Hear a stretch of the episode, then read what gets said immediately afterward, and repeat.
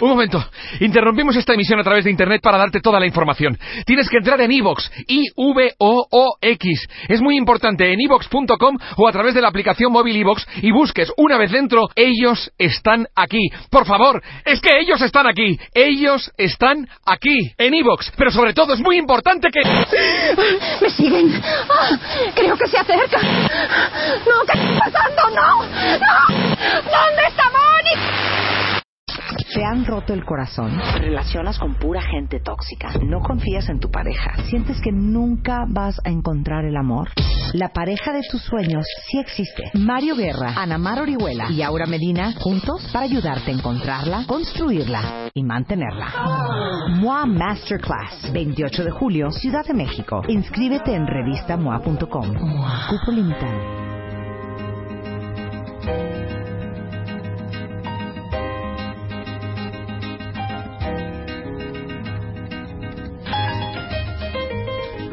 Regreso en W Radio. Córrete que te corre, doctor. ¿Cómo estás? Muy bien, muy Doctor. César Sánchez Galeana, cirujano oftalmólogo, especialista en glaucoma, córnea, cirugía refractiva y catarata. Eres egresado de la Facultad de Medicina de la Universidad La Salle y egresado de la Asociación para Evitar la Ceguera en México. ¿Qué tal? ¿Cómo, ¿Cómo te están? va? Muy, bien. buenos días. Oye, ¿es verdad esa nota? Bueno, evidentemente es verdad. O sea, Es verdad. Yo cuando 27 lo- lentes. 27. Yo cuando lo escuché, dice, bueno, en, en internet puedes escuchar cualquier cosa, leer cualquier cosa. No, pero aquí la Y- fuente la difundió exactamente. W y W es recto, Sí. es propio y es Y totalmente... Bueno, tú sabes que ha habido grandes mentiras que han entrado al, al, al Time, al New York Times, o sea que el periodista tiene que hacer es checar, como tú dices, checar la fuente. Que sea fidedigna. me- exactamente. Entonces me fui a buscar la fuente y bueno, salió en el British Medical Journal publicado el 7 de julio Mira. del 2017 y en el hospital Solihull en Inglaterra, una señora le iban a hacer su cirugía de catarata, una cirugía convencional de catarata, una señora de 65 años que ya no veía bien, que es el tema de hoy de la, la ceguera, ya no veía por cataratas. Y cuando el doctor Rupal Morjaria iba a aplicarle la anestesia, al ojo se le pone a veces una pequeña inyección en el ojo para adormecerlo y poder hacer la cirugía, notó un bulto azul en el fondo del saco. ¿Y cuál sería su sorpresa? Que eran 17 lentes de contacto, uno sobre el otro en un pequeño bulto unidos por moco y otros 10 que encontraron al explorar los fondos Pero del saco. dime algo. No estaban aquí, aquí donde te estoy poniendo. Estoy, me estoy señalando la Sí. córnea, No, cuenta no estaban sobre la No estaban córnea. sobre la córnea, estaban No. adentro. Ya Estaban se habían adentro. ido a otros laditos del ojo. Exacto. Los párpados, en la parte posterior de los párpados está la conjuntiva y la conjuntiva empieza de alrededor del, café del ojo, alrededor de la córnea, se va hacia atrás en el ojo y después se refleja y recubre los párpados por adentro. Entonces, entre el ojo y el párpado hay una, se hace una bolsita que se llama fondo de saco. Es una, literalmente una bolsa y ha pasado, yo tengo pacientes que tienen hilos en el fondo del saco, que tienen cabellos, No, bueno. que tienen un accidente con un lente de contacto y fragmentos Ajá. de un lente de contacto duro, se eleva al fondo del saco y el paciente no siente nada. O sea, no se siente No entonces. se siente porque están ahí atrás. Claro. están- y son difíciles de explorar los fondos de saco. Porque está el globo ocular ocupando todo el espacio y van y se esconden. Entonces, yo creo que esta, esta paciente además tenía algún problema, tal vez tenía Alzheimer's disease, alguna enfermedad de, de la memoria en la que ella pensaba que el lente de contacto se le caía. Pues puede ser, o igual no de memoria, sino simplemente sí creía que, ay, se me cayó, me, lo voy a, Sí, me voy a poner otro. Exactamente. ¿No? Entonces ella pensaba que se le caía cada ratito, entonces ponía otro lente. Y los lentes se le iban acumulando en el fondo del saco hasta hacer este paquete que encontraron en el momento de hacer la cirugía de catarata. Si no lo leo, no lo creo. Claro, no, es, ni es- yo. es- yo es para no es Ripley, posible. pero es, es 100% verídico. Y bueno, salió en CNN, en Forbes, en The Guardian, en New York Times, en Time, en, en todos los outlets de noticias alrededor del mundo. De verdad fue una gran efervescencia. Muy, muy interesante el caso. Claro, ahora yo te voy a contar otro rapidísimo. A y ver. esto le pasó a la mamá de una amiga. Le hicieron una, una operación como las que tú haces, con láser, Ajá. ¿no? Y estaba en, llega a su casa, se eh, pone a descansar y abre el, bot- el, eh, la la- el cajoncito de su buró para ponerse sus gotas. Es real, ¿eh? Y se mete primero en un ojo una gota, no abre ese ojo, luego se pone otra gota, no abre ese goto, gota. Es real, ¿eh? Porque sí, salió sí. corriendo, estaba al lado mi amiga de, mi mamá se acaba de poner cola loca en los ojos. Sí. Salió corriendo así de, no manches, la acaban de operar.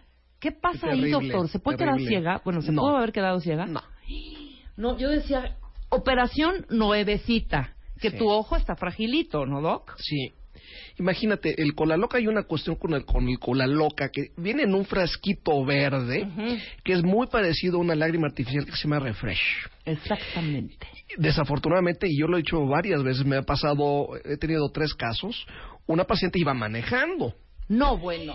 No, no, no, se no, no. detuvo en el, en el alto, se puso su gotita de lágrima artificial y se le quedaron cerrados los párpados. Sí, Pero claro. ¿En qué momento tienes las dos frasquitos de gotas? Bueno. o sea, en el mismo Lo lugar. tenían. en- Tenía- en la bolsa, tenía ahí al lado el- Increíble. el- el- en las su bolsa gotitas. traía el Crazy con la loca por cualquier razón. Y Claro, el botecito es igualito. Entonces me llaman, me llaman, era mi paciente, me marca un señor. Obviamente la, la- la chava se quedó que no podía manejar, el de atrás vuelto loco, le dijo, ¿qué te pasa? No puedo abrir los ojos. Entonces el señor, buena onda, el cuate de atrás, le- me llamó por teléfono, le dijo, llámeme doctor, porque ella tenía también una semana de operada de láser, Ajá. y me la llevaron. Y bueno, pues perdió las pestañas, ¿no? Lo que pasa con el Crazy Cola Loca, pues es, es un adhesivo muy fuerte y pega los, los párpados en sus bordes eh, bordes libres y las pestañas se pierden. Y hay que usar pues un hisopo, hay que usar agua, hay que tener mucha paciencia para separarlos, pero en realidad al ojo no le pasa nada. Hijo. Y inclusive el, el cianocrilato, que es el, el componente del Crazy, se usa para pacientes que tienen glaucoma o para pacientes que tienen la córnea a punto de perforarse por una infección, se pone una gotita de crazy, obviamente cianocrilato de grado médico, Claro, estéril, claro. en la córnea, para evitar que se perfore. Entonces tiene usos médicos. Ah, bueno. El cianoacrilato, no el crazy con la loca. No, pero pues de todos modos hay que tener mucho cuidado y poner lo que debe de ser frasquito de medicina en algún lado y frasquito de... No, es que yo he- me, me- me sé tantas historias de en lugar de ponerte el de los oídos te pones el del también. Y es un pH diferente y arden muchísimo. Igual no pasa nada. Y hay, hay antibióticos. Tengo pacientes que se han puesto antibióticos eh, óticos. O, o el- hay un antihistamínico también que es ótico y se lo han puesto en los ojos y eh, la- les arde mucho. Y dicen, ¿por qué me arderá? Yo creo que es normal y se lo ponen tres días y llegan con los ojos eh, que incendiados. también se ponen hasta gotitas de limón, ¿no? Que hay para Pero, limpiar. pero vez bueno, en ya hablamos, el ojo. ya hablamos Sí, ese con César de de los- los mitos los también mitos. para blanquear el ojo. Sí, exacto. Que no seamos tampoco tan salvajes, hombre, ¿no? Sí, bueno, habiendo tantos medicamentos, tantas lágrimas artificiales de uso comercial, ¿para qué vas a inventar? Claro, bueno. Con la, la receta de la abuela. Pues ahí está, este es uno de los mitos entonces. No te deja ciego el cola loca, pero bueno, hay que tener mucho cuidado con qué ¿Qué- tienes qué en te- tu buró, metes hombre. en los ojos? No, ¿qué tienes en tu buró? Guarden eso en donde deben ir las Y, herramientas. y sí hombre. podrías tener 27 lentes de contacto. Sí, también, exactamente. Ahora sí, las cinco causas de ceguera y mala visión, doctor. Empecemos. Voy a dar unos, unas cifras. Tú dime si estamos en, los- en lo correcto. En el Sí. mundo hay 285 millones de personas con deficiencias visuales, cuentavientes. 39 millones están ciegos. 246 millones tienen baja visión. El 90% son de bajo de bajos ingresos, 82% sí tienen eh, 50 años o más. 19 millones de niños tienen deficiencia visual. Está, pero súper, súper alto estos, estos Es números. Sí. 1.4 1.4 millones de niños eh, ciegos y 80% de las causas de ceguera y baja visión son prevenibles o curables. En México la ceguera es la segunda causa de discapacidad y afecta al 1% de la población. Pues bastante alto. Según- son cifras del INEGI y es impresionante, Rebeca. Y te voy a decir una cosa. Yo pienso que la ceguera en el mundo es el padecimiento del descuido y la negligencia. Porque si, to- si lo leíste, como lo leíste, 80% son causas prevenibles, Exacto, son curables. evitables. Son personas que pudieron no haberse quedado ciegas. Y se quedan ciegas porque se dejan. Y tuve una paciente, una, trágicamente tuve una paciente hace unas semanas que llega a mi consulta, se había quedado ciega hacía tres semanas. Había perdido la visión en un ojo diez años antes y hace tres semanas se había quedado ciega del otro. Y ya llegó conmigo. Ajá. Le dije, oiga, es por glaucoma, Ok. del que vamos a hablar ah, más adelante. Oiga, ¿por qué no había venido antes, señora? Porque yo no confío en los médicos. Yo confío en Dios. Oh. Bueno, sí, pues, está bien. También está bien que rece, pero hay eh, que remar está- a la orilla. Está bien, pero bueno, usted no se quedó ciega hace tres semanas. Usted tiene 20 años quedándose ciega y en 20 años no hizo una sola revisión de sus ojos porque no confía en los médicos. Claro. Está irreversiblemente ciega por glaucoma, señora. Y empezó a negociar. ¿Qué podemos hacer, doctor? ¿Vamos a hacer algo? ¿Una cirugía? No hay nada médicamente, ni aquí ni en ningún lugar del mundo, que pueda ayudarla a recuperar ni un poquito de visión. Estaba totalmente ciega. Y es terrible para uno como médico que se dedica a la visión de los pacientes, a conservarles, a preservarles y a regresar la visión de los pacientes cuando es posible, decirle a un paciente no se puede hacer nada. Claro. Y hay pacientes que se esmeran en quedarse ciegos porque no acuden a examinar sus ojos a tiempo. Y muchas de estas enfermedades son enfermedades silenciosas. Pasan tan lentamente que los pacientes no se dan cuenta. Como las cataratas. Las cataratas, de lo que vamos a hablar también un poquito más adelante, hasta que ya no ven.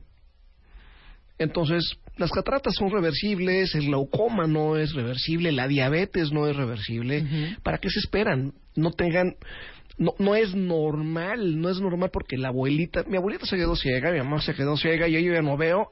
Pues yo creo que es normal, ya voy a quedar ciego. Claro. Pero el glaucoma en sus inicios puede ser, eh, ¿lo puedes parar o puedes hacer algo para que no llegues a quedarte completamente ciego? Por supuesto, hay medicamentos, hay muchas cosas que se pueden hacer antes que una persona se quede ciega Ahí por glaucoma. Muchas.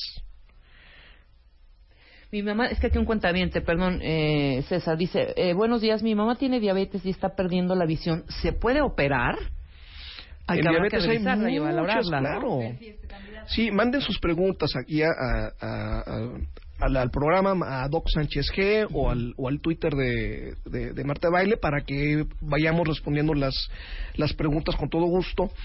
La diabetes es la primera causa de ceguera reversible Ajá. en México. ¿Sí? Quiere decir, eh, son pacientes que están teniendo hemorragias constantemente en los ojos, van perdiendo la visión y si se detecta a tiempo, se puede dar tratamiento con láser, inyecciones, hay muchos medicamentos que se pueden poner antes que un paciente se quede ciego. Ok. Entonces, todo diabético también lo vamos a tocar un poquito más adelante. Todo diabético debe examinar sus ojos en el momento en que sepa una vez al año. El momento que tenga daño en la retina, cada seis meses. Ok. Pero vamos por el principio. Exactamente. ¿Qué es quedarse ciego? ¿Qué es la ceguera? La ceguera es la inhabilidad de ver. Así de llana y simplemente. Y hay varios grados, ¿no? Hay una personas que tienen visión normal, personas que alcanzan a ver hasta abajo en la cartilla, o que tienen deficiencias visuales leves, mo- moderadas o severas. La ceguera es el ser incapaz de hacer tu vida cotidiana sin la ayuda de una ayuda externa. Y puede ser una ceguera negra, el que se queda completamente ciego es el que ve negro, ni colores ni nada. O una ceguera blanca, las cataratas, al final, en su etapa más tardía, en la que son completamente blancas, eh, impiden el paso de luz en el interior del ojo, entonces el lente interno que se llama cristalino se pone blanco como la pared. Y como está en el sistema de lentes interno de los ojos, haz de cuenta que adentro del ojo tienes esta pared blanca, una pared blanca, simplemente no puedes ver a través de ella. Ahí tengo claro. unas fotos, como la pupila está dilatada y está completamente blanca la pupila.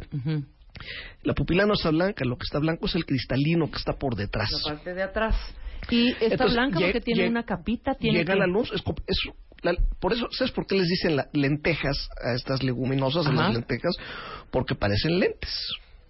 Claro, claro. Sí. Tienen la misma forma de un lente, que es el cristalino, que es el lente intraocular, que tiene que ser completamente transparente como una ventana. Ahora imagínense que la ventana es blanca o la- le pasan dos capas de pintura blanca. Claro. El cristalino mide la mitad de un centímetro.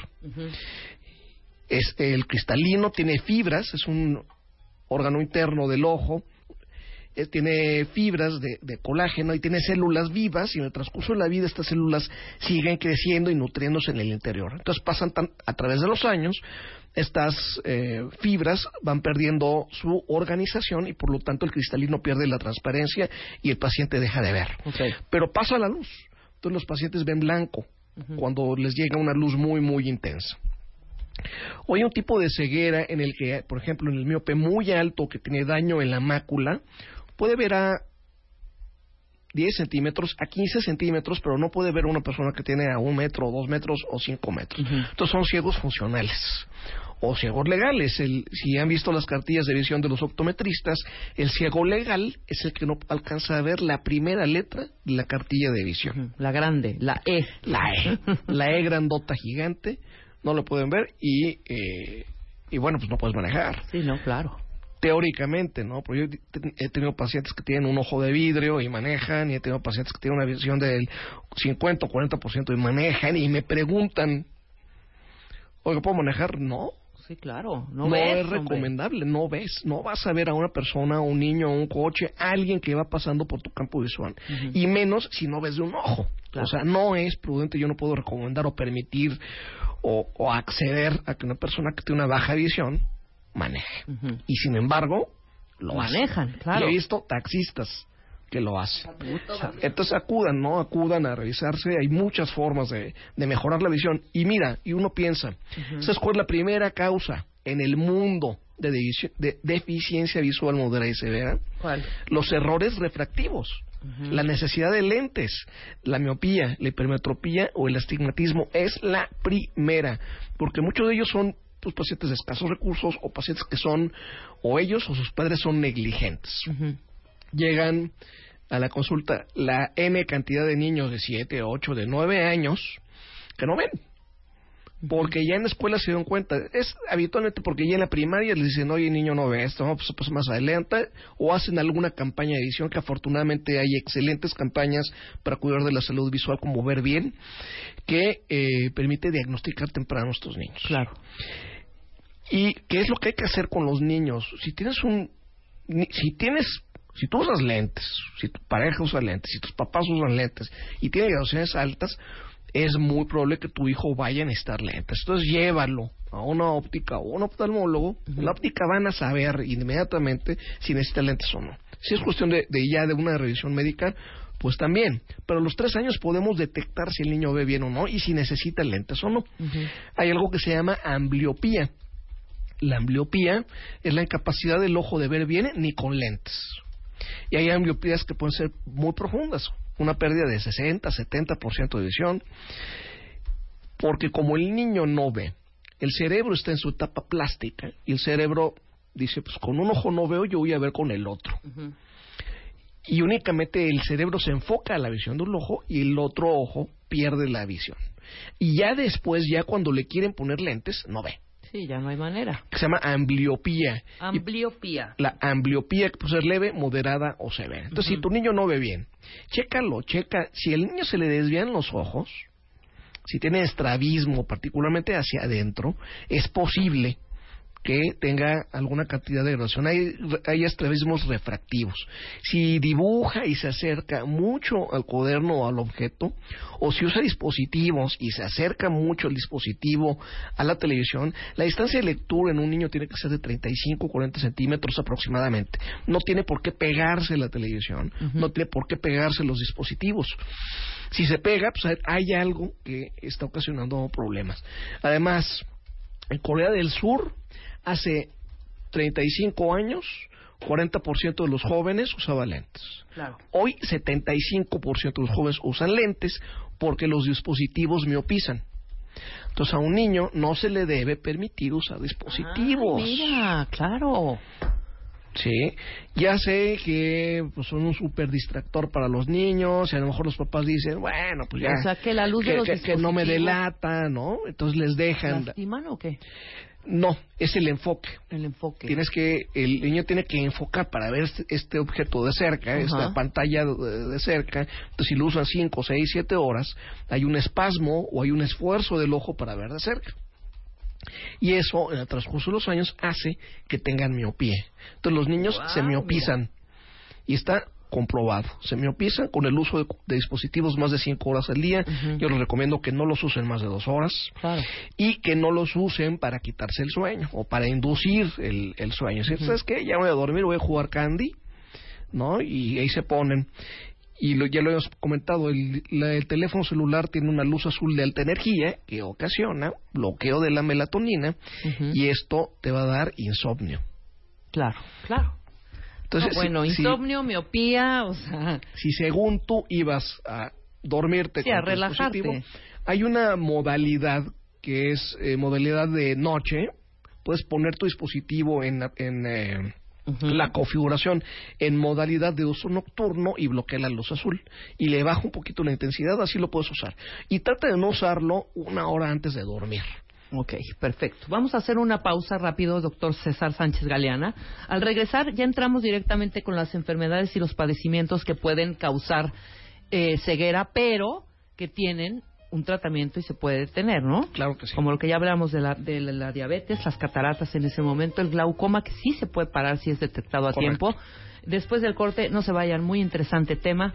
Cinco causas de ceguera y mala visión con el doctor Sánchez Galeana, no se vayan.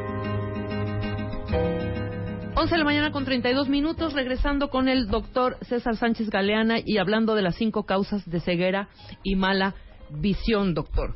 Entonces, podemos ya entrar de lleno, eh, podemos empezar con la diabetes, ¿no? Sí. Que hay muchísimas preguntas también sobre esta enfermedad y la visión. Entonces, pues arráncate con esta primera, ¿no?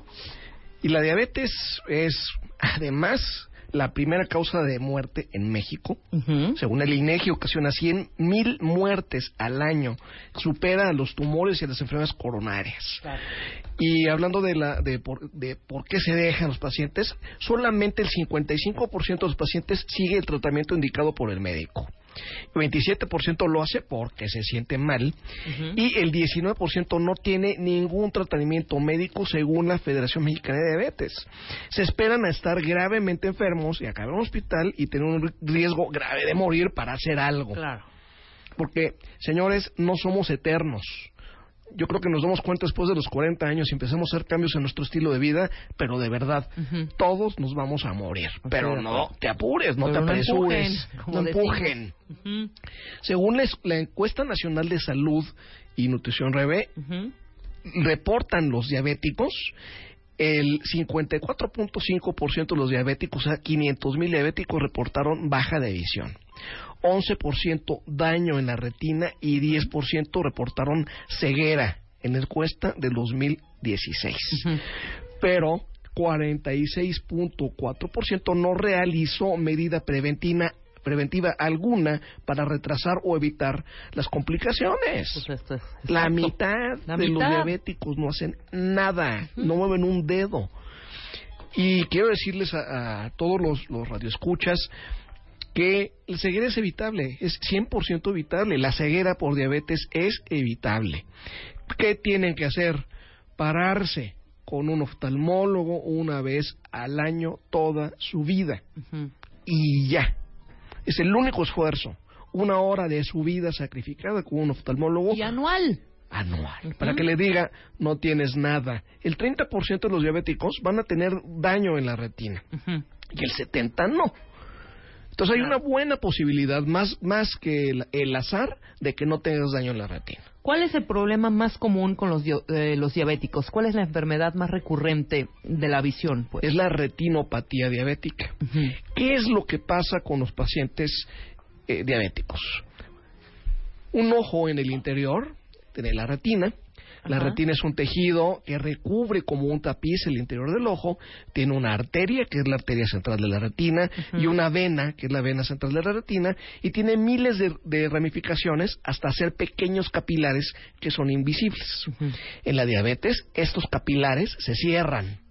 Entonces tienes la mitad de los capilares cerrados y el ojo no puede respirar. Es como si nos ponen una, una bolsa en la cabeza. Sí, claro. Nos asfixiamos en un minuto. El ojo se tarda mucho tiempo en asfixiarse porque tiene millones de capilares. Entonces, como el ojo no puede respirar, dice, no, no puedo respirar, me estoy asfixiando. dice, voy a crear, tiene un factor que se llama factor de crecimiento vascular. Ajá. Dice, pues voy a generar vasos sanguíneos no- nuevos. Quiero respirar, voy a fabricar nuevas arterias y venas, pero los fabrican mal. Y se rompen, ¿o qué? Se rompen. Claro. Estas arterias y venas, exactamente, se rompen en la retina y siendo la retina un tejido bonito, lisito, empieza a tener puntitos de sangre. Puntos de sangre y zonas de infarto, donde el ojo ya no puede respirar, se pone blanco y es un infarto, igual que en el corazón o igual que en el cerebro, y se muere esa parte del tejido. Entonces, se llena de sangre, se llena de zonas de infarto, y el paciente podría no sentir nada. Tú puedes tener un, di- un diabético, 10 años diabético, con un daño moderado a severo y el paciente, ay, ¿qué crees? Creo que ya estoy empezando a ver un poquito borroso y tener el ojo en el interior hecho una revolución. Claro. Oye, ya no veo hasta que el ojo sangra. Se rompe un vaso grande y el ojo se inunda de sangre del piso al techo. Ya no veo, ahora sí ya no veo, comadre. Vamos al do- doctor a ver qué tengo. Estamos mandando una foto, por ejemplo, que tiene las arterias y las venas, y que tiene eh, lo que están viendo en, en Twitter o en, en la página de Marta de Baile, son los exudados y son las hemorragias que tiene el ojo del paciente con diabetes. Entonces, para que lleguen a esa etapa, que es una etapa de, de- de un daño moderado o severo, el oftalmólogo puede poner un tratamiento con láser en toda la retina periférica para que las zonas que no están respirando adecuadamente, cerrarlas. O sea que esta zona ya no funciona, vamos a cerrarla y vamos a permitir a la parte del centro del ojo respirar adecuadamente. Cuando el ojo, cuando cerramos todas esas zonas que no respiran bien, el ojo dice, bueno, pues ya me siento mejor, ya no voy a estar ahí fabricando vasos sanguíneos anormales que luego se rompen, deja de fabricar vasos sanguíneos anormales. Entonces, el paciente diabético que tiene tratamiento con retinopatía, que tiene tratamiento con láser, tiene 95% de posibilidades de no quedarse ciego. Oye, muchísimas. Qué bueno. Altísimo. Altísimo, muy bien. ¿Sabes qué es lo que pasa? Que estos pacientes llegan con un daño severo, con eh, hemorragias y un daño tan intenso en la retina que a veces se puede hacer muy poco o nada. Claro. claro. Oiga, fui al doctor, me pusieron el láser y me quedé ciego. Bueno, te quedaste ciego porque te ibas a quedar ciego a pesar del láser o a pesar de las cirugías. Es que me empezaron a poner insulina y me quedé ciego. No, tenías un daño muy avanzado en el ojo, que tenías un deterioro generalizado de tu diabetes, que ya requeriste del uso de insulina y no te quedaste ciego por eso. Te quedaste ciego porque es como estar si viene un ferrocarril a 150 kilómetros por hora y tú te paras enfrente de él a 20 metros, no se va a poder frenar. Claro. A veces la enfermedad viene tan rápido que es imposible frenarla. Entonces hay que agarrar a la enfermedad cuando viene a 3 kilómetros. Que le podemos poner un semáforo, que le podemos poner un alto, que podemos poner un policía, que podemos hacer acciones para que no nos agarre a 10 metros y nos atropelle la enfermedad. Se puede. Claro. Entonces, eviten la, la ceguera por, por diabetes. Es terrible decirle a un paciente que no se le puede hacer nada.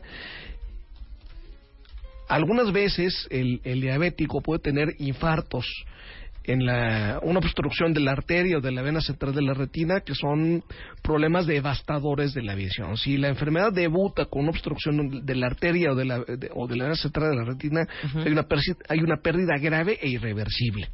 Pero la historia natural que le pasa a la mayoría de los pacientes, que es una retinopatía diabética, normalmente se evita la ceguera en el 95% de los casos únicamente poniéndoles tres sesiones de láser. Su tratamiento. Muy bien. Tan sencillo como eso. Como eso. Aplicarse a cumplir con, los, eh, con lo que le indique su oftalmólogo.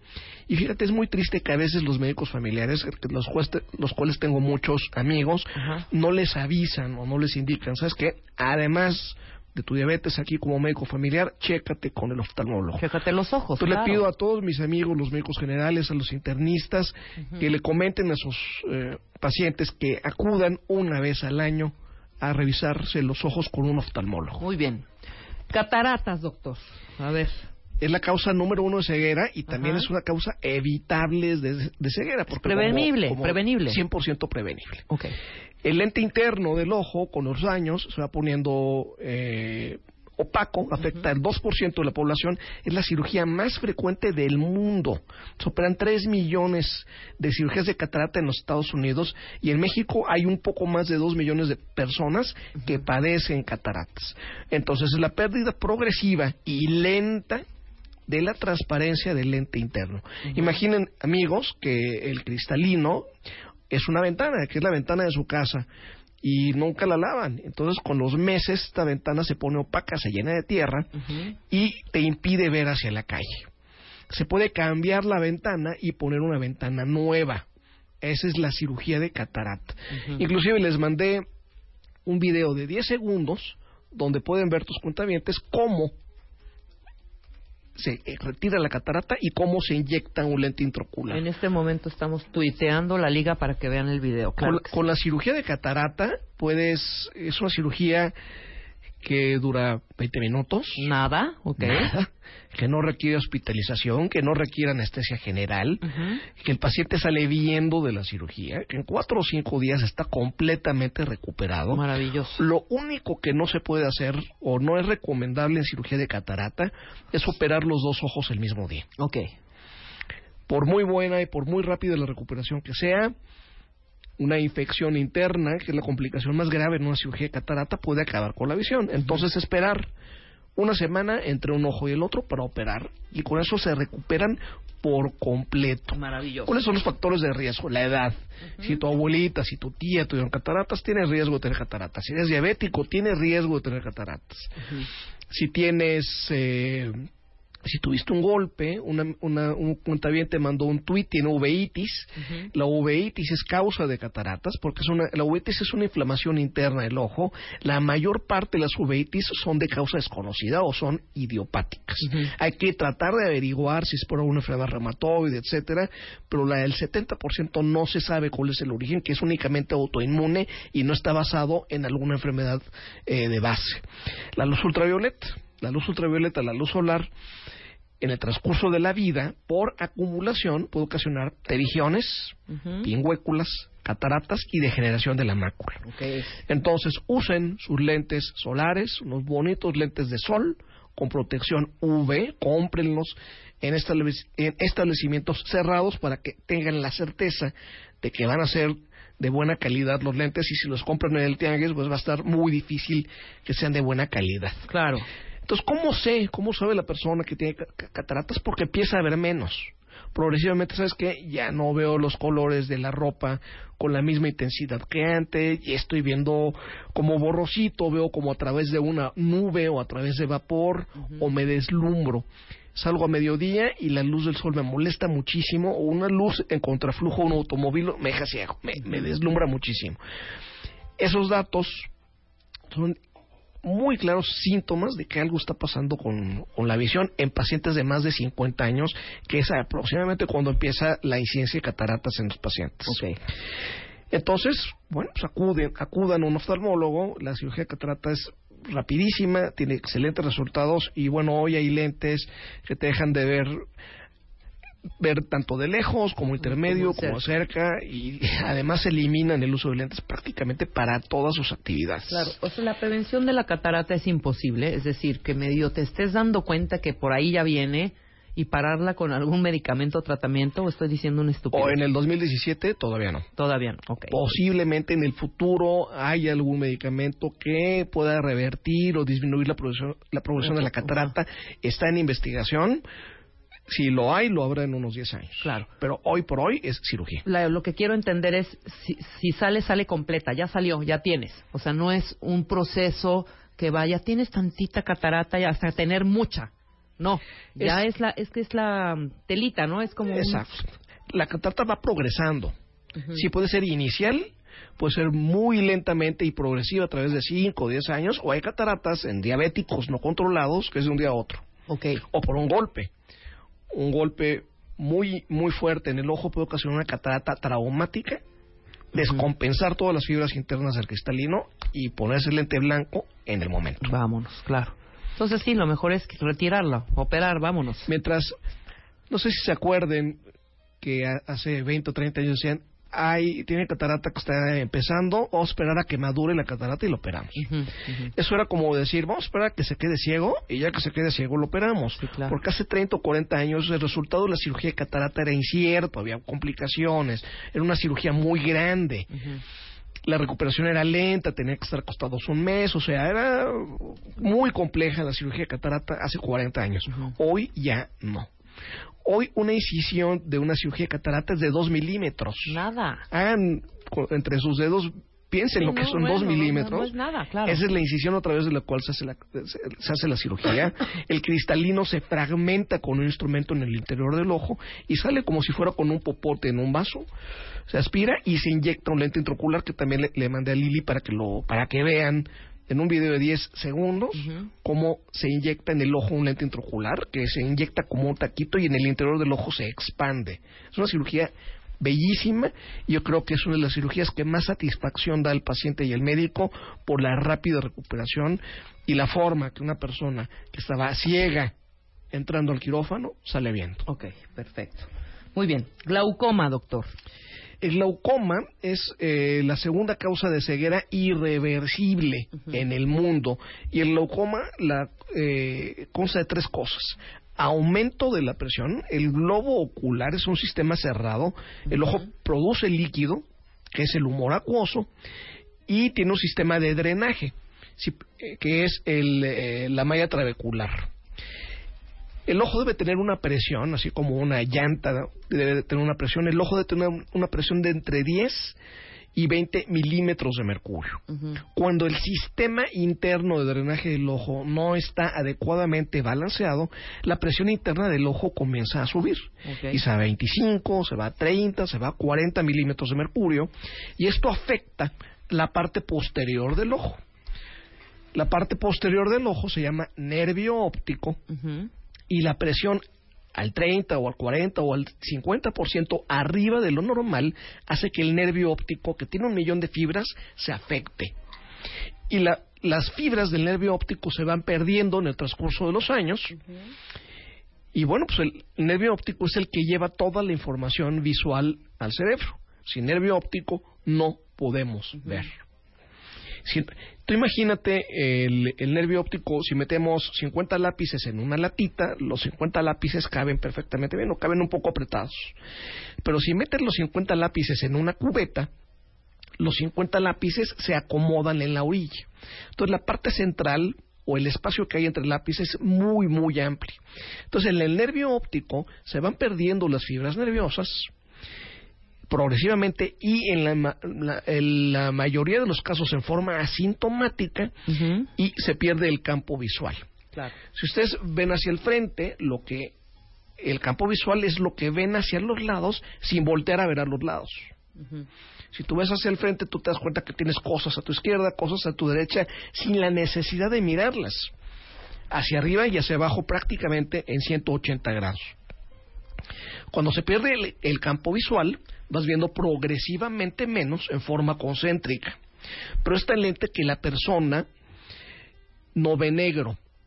No es como en las películas que ves a través de binoculares y se ve el binocular y todo alrededor Todo es alrededor negro. negro, claro. Lo que tenemos a nuestra espalda no lo vemos negro. ¿sí? Simplemente no lo vemos, es invisible. Entonces, en el paciente con glaucoma, lo que va perdiendo de visión se le va haciendo invisible. Por eso no se da cuenta. Por eso Ok. es, es que alguien me llama y lo tengo que voltear a ver porque es invisible para, en mi Sí, campo claro. de visión. No es que esté negro, es que es invisible. Sí. Por ejemplo, ahorita estoy de mi lado izquierdo, tengo, estoy viendo una computadora, o sea, veo el brillo de la computadora. Sin tenerlo que volver a veo a ver. Lili, veo una mano, o sea, Así es.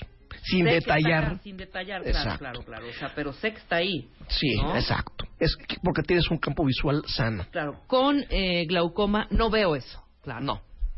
Veo al frente como un caballo de carreras, Ajá. exactamente. Oye, ¿sabes qué? Alguien me llama y tengo que voltearlo a ver. Qué raro, qué curioso, qué chistoso, como que la, la gente le llama la atención. No saben qué es lo que está pasando. Yo tengo un paciente que dijo, ¿sabes qué? Me quiero operar los ojos para dejar de usar lentes, con lásico lo sé, pero porque ya le, ¿sabes qué? Le he pegado varias veces a mi coche, ya le volé los espejos, etcétera Y venía con un glaucoma avanzado. Claro, ¿Sabes claro. que ya me rompí una pierna porque iba caminando y pues, no vi, el, no vi el- el- por dónde iba y pisé un hoyo y me fracturé? No se dan cuenta. Tan lentamente progresivo es que ya cuando se dan cuenta es que tiene un daño muy avanzado por glaucoma. Claro. En un examen normal de la vista en cualquier óptica, ¿aparece, se ve o tiene que ser algo más profundo? No, el glaucoma sí tiene que ser. El optometrista, y tengo muchos amigos optometristas, se puede dar cuenta que algo está pasando, pero no precisamente qué. El oftalmólogo es específicamente el que tiene que hacer el examen, porque se tiene que medir la presión del ojo y observar el, ner- el nervio óptico. Con estos dos datos, y si el antecedente familiar es fuerte de glaucoma. Eh, bueno, mandar a hacer estudios adicionales para hacer un campo visual y, una- y un estudio de la estructura interna del ojo y, det- y determinar si el paciente tiene glaucoma o no. Ok. Entonces, Igual, cirugía, láser. es eh, tan sencillo, Mínima también invasiva. sí, ni, ni siquiera, o sea, en un diagnóstico inicial de glaucoma, en la inmensa mayoría se usan prostaglandinas, que son medicamentos para bajar la presión intraocular, que bajan el 30% de la presión. Oye, muy y bien. con una gota una vez al día, muchos millones de pacientes están controlados en el mundo. Maravilloso. Si no es suficiente una gota una vez al día, se puede añadir otra. Si no es suficiente, se puede añadir una tercera. Habitualmente tres gotas o cuatro gotas es el máximo, es la terapia médica máxima tolerada. Si no es suficiente, ya hay algún tratamiento con láser o hay cirugía o ya hay cirugía mínimamente invasiva en la que se implantan pequeños dispositivos en el interior del ojo que permiten el drenaje del humor acuoso y bajar la presión intraocular. Claro. Hoy la- la- el glaucoma, entre, entre las especialidades de la oftalmología, ha tenido avances espectaculares. El que, se va a quedar, el que se va a quedar ciego por glaucoma es porque hizo un denodado esfuerzo por quedarse ciego. Claro. Porque no se revisó los ojos periódicamente. Tienes antecedentes familiares de glaucoma, revísate los ojos cada seis meses. Eres Oye, me lo, me lo revisé 25 años y nunca tuve nada. Es maravilloso, qué bueno. Contra, tengo 60 años y nunca me revisé los ojos y ahorita vengo porque ya no veo qué será. Claro. Y llegan con 30 de presión y con un daño grave en el nervio óptico en el que no se puede hacer nada. Ahí está. Como con esta señora. Perfecto. La quinta y última, doctor. Degeneración macular. La degeneración macular relacionada a la edad, como su nombre lo dice, es pacientes de que tienen antecedentes familiares de daño en la mácula. También tiene una fotolilia ahí. La mácula es la zona que se encarga de la visión de los detalles. Y en los pacientes de caucásicos, que fuman, que tienen más de 60 años, la mácula empieza a perder su función. Los fotorreceptores se deterioran y se pierde la visión, pero en el centro. Ok. Entonces es una ceguera central y pueden perder 10, 20, 30%. Entonces, que quiero ver los rasgos de tu rostro y veo tu cabello, veo tus hombros, pero no puedo ver tu nariz, no puedo ver tus ojos. Se pierde la visión central. Y puede haber degeneración macular con glaucoma. Entonces quedan ciegas de todo a todo, ¿no? Claro. Y el paciente que tiene degeneración macular, que hay dos tipos, que es la seca y la húmeda. En la húmeda hay medicamentos antiproliferativos que secan. Haz de cuenta que tú tienes un jardín con la llave abierta. El medicamento hace que la llave se cierre. Y en la, en la variedad seca hay, anti- hay medicamentos que son antioxidantes como la luteína y la Ujú. que se usan durante toda la vida y que evita que progrese la enfermedad. Ok. Entonces hay muchas cosas que se pueden hacer Ese es con la seca. con la seca. Ok. ¿Y la húmeda la puedes explicar regresando del corte? Claro que sí. Hacemos una pausa rapidísimo. Regresamos con el doctor César Sánchez Galeana, que estamos hablando de las cinco causas de ceguera y o mala visión. No se vayan.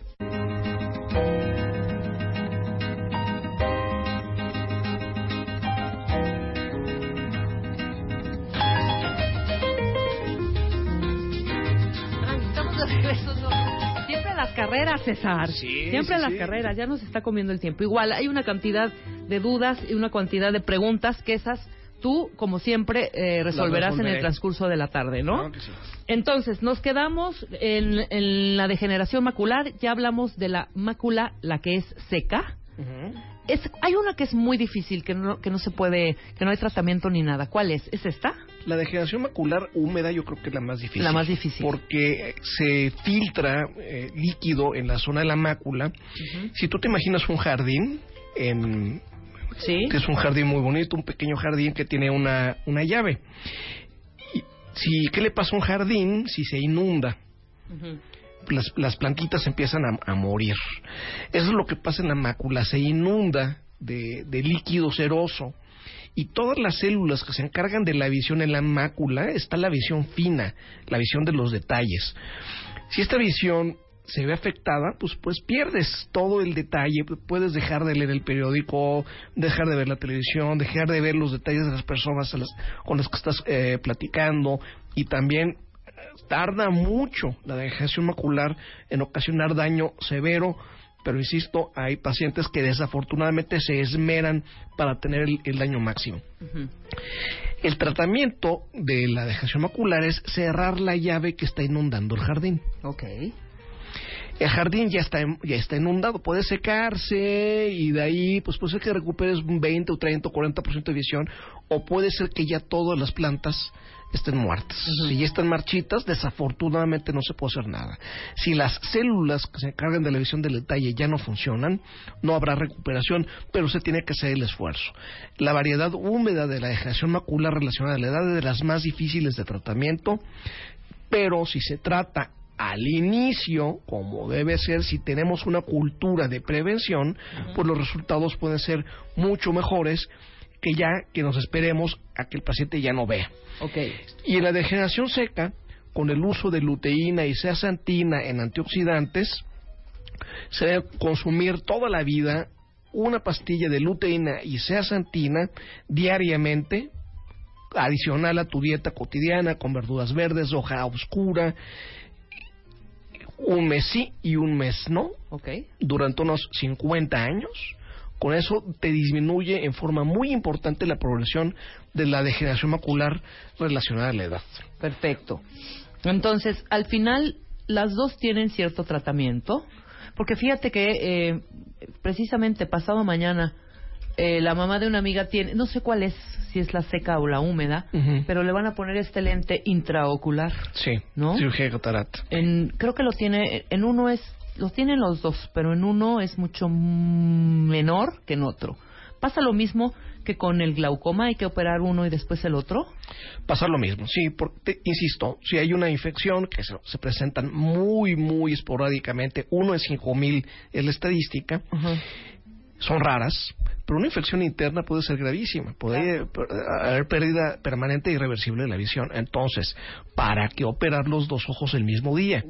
Hay cirujanos que son hábiles y muy avesados, que lo hacen, respeto su, su opinión profesional sobre hacerlo simultáneamente, pero es como bailar con el diablo. Claro. No, y además como paciente, pues uno prefiere estar, ok, en recuperación, pero viendo de un ojo, Sí, por lo menos, ¿no? Sí. Mientras se recupera el y, otro. y tristemente hay quienes se han quedado ciegos por eso, Híjole. porque les supieron de catarata el mismo día los dos no, ojos. pues hay que Sí tener mucho cuidado. ¿Y tú qué crees recomendable que si mi doctor, que ojalá sea el de todos tú, César, ¿no? Gracias. Les dice, eh, no, ¿sabes qué? Pues vamos a hacerlo combo, voy a operarte. Decirle, a ver, se doctor, operen. creo que no, no operarse. No, no, ¿No? se opera. Digo, opérate con él, pero no, no topes los dos ojos Sí, al mismo tiempo. Dame chance, doc, Sí, vamos a pe- hacer uno y uno. Claro, me puede ser un poco más económico porque no tienes que entrar dos veces al quirófano, Claro. o sea, puede ser hasta más práctico, ¿no? Y puedes decir, híjole, es que, es que eh, son rarísimas las infecciones. No sé si supiste, hace un año, en una clínica en Cancún, hubo 17 personas que perdieron la visión por una infección. Estoy de acuerdo. No, sí. como el pre- no, no se levante el oftalmólogo o el médico diciendo, hoy le voy a fastidiar la vida a 17 personas. Es lo- la peor tragedia que le puede pasar a un paciente y a un oftalmólogo, ¿no? O un médico, tener una complicación grave con un paciente. Pero sucedió. Si pasa, por lo menos entre eh, una y otra cosa, tratas de arreglar un ojo, pero ve con el otro ojo. Claro. Sí, claro. Conserva la visión en el otro ojo. Y son complicaciones que pasan en todo el mundo, en todas las manos, con todos los oftalmólogos. Y el oftalmólogo que no ha tenido complicaciones es porque no opera. Ujú. Ahí está. Sí. Doctor, si te quieren consultar, teléfonos, ¿dónde estás? Estoy en redes sociales, estoy en Twitter y Facebook como Doc Sánchez G. En, tele- en el consultorio estoy en el 5540-5400, en el 1520-1706 y WhatsApp, únicamente para citas, este WhatsApp es 55 41 85 15 11 y como saben sus cuentavientes tienen 50% de descuento en consulta y tienen descuento en cirugía también. Maravilloso. Eres un sol. Muchas gracias, Muy gracias bien. por la invitación. No, hombre, al contrario, doctor, nos vemos en la próxima, ¿no? Nos vemos Vamos pronto. A traer unos nuevos temas para que los platiques y nos los compartas aquí en el programa. Claro y bueno, todas las dudas y todas las, eh, las preguntas que tienen el doctor y que están aquí todavía en el Twitter y estás arrobado tú, las contestarás en el transcurso de la tarde o de la semana, pero las contestas. El doctor se Hoy la las pasa. contesto. He visto que estás conteste y conteste y conteste. Muchísimas gracias por eso. Gracias, también, ¿eh? que pasen buen día. Al contrario, ya está aquí Eduardo Calixto. ¿Cómo estás, Doc? Otro Doc, puro Doc. Mira, la doctora Gloria Arellano, que es especialista en Infonavit, Seguro Social, ISTE, etcétera, etcétera, es abogada. El doctor César Sánchez Caliana, que es oftalmólogo. y Maravilloso. Neurofisiólogo. Pero espérame Feliz. un segundo, ahorita que hablemos, el tema que trae Eduardo Calixto, bueno, vamos a hablar de lo increíble del cerebro humano. Tengo aquí tu libro de neurotweets que me encanta. Vamos a, Gracias. vamos a desmenuzar todas estas todas estas este, extrañezas del cerebro, ¿no? Sí. Que es un mundo súper, súper, súper inmenso. O sea, no terminaríamos si hablamos de lo increíble del cerebro humano en una hora, de lo que nos queda, ¿no? Sí. Pero déjame, antes, cuentavientes, cuentavientes. ¿A quién? Y te lo hago, te hago la pregunta también a ti, a ti Lili y a ti también Eduardo. ¿A quién no le ha ido alguna vez fatal en el amor, Eduardo? ¿No? ¿Quién de Todos más a de una todos? vez, más de una vez. ¿Quién de plano cuentavientes no cree que el amor existe? ¿Quién se muere por estar en una relación que los haga sentir amados y valorados? ¿Quién no? ¿Quién no? ¿No? Bueno, pues tengo que decirte algo, Eduardo Calixto, y a todos los cuentavientes. La pareja de sus sueños sí existe. Mario Guerra, Aura Medina y Anamar Orihuela nos darán tres lecciones para aprender. Es este viernes, este viernes Qué 28 de julio, de 3 de la tarde a 8 de la noche, y van a aprender, a- chequen lo que van a aprender, sobre qué es lo que en verdad te duele, sanar las heridas y desbloquear tus emociones. Las cinco reglas de una relación feliz y sobre todo sana. Viernes 28 de julio es la primera edición de MOA Masterclass. Atención, ¿eh? Hay un precio especial para parejas. Si no tienen pareja, pónganse de acuerdo con una amiga o amigo o cualquier familiar. Entren ahorita mismo, denle clic ahorita mismo a revistamoa.com y e inscríbanse porque ya quedan muy, muy pocos lugares. Así que si quieres ir, Eduardo, y aparte vas a ver a tus Voy cuates. ¿no? Mario Guerra, Anamar Orihuela y eh, Aura Medina. Pueden pagar con todas las tarjetas de crédito y a meses sin intereses. Master Moa Masterclass, increíble. La pareja de tus sueños sí existe. Y además, qué grandes. Mario Bueno. Guerra, Anamar Orihuela y Aura Medina. Va a ser una sesión increíble. Maravilloso. Pues ahí está. ¿Te han roto el corazón? Relacionas con pura gente tóxica. ¿No confías en tu pareja? ¿Sientes que nunca vas a encontrar el amor? La pareja de tus sueños sí existe. Mario Guerra, Anamar Orihuela y Aura Medina juntos para ayudarte a encontrarla, construirla y mantenerla. MOA Masterclass, 28 de julio, Ciudad de México. Inscríbete en revistamoa.com. Apúrense.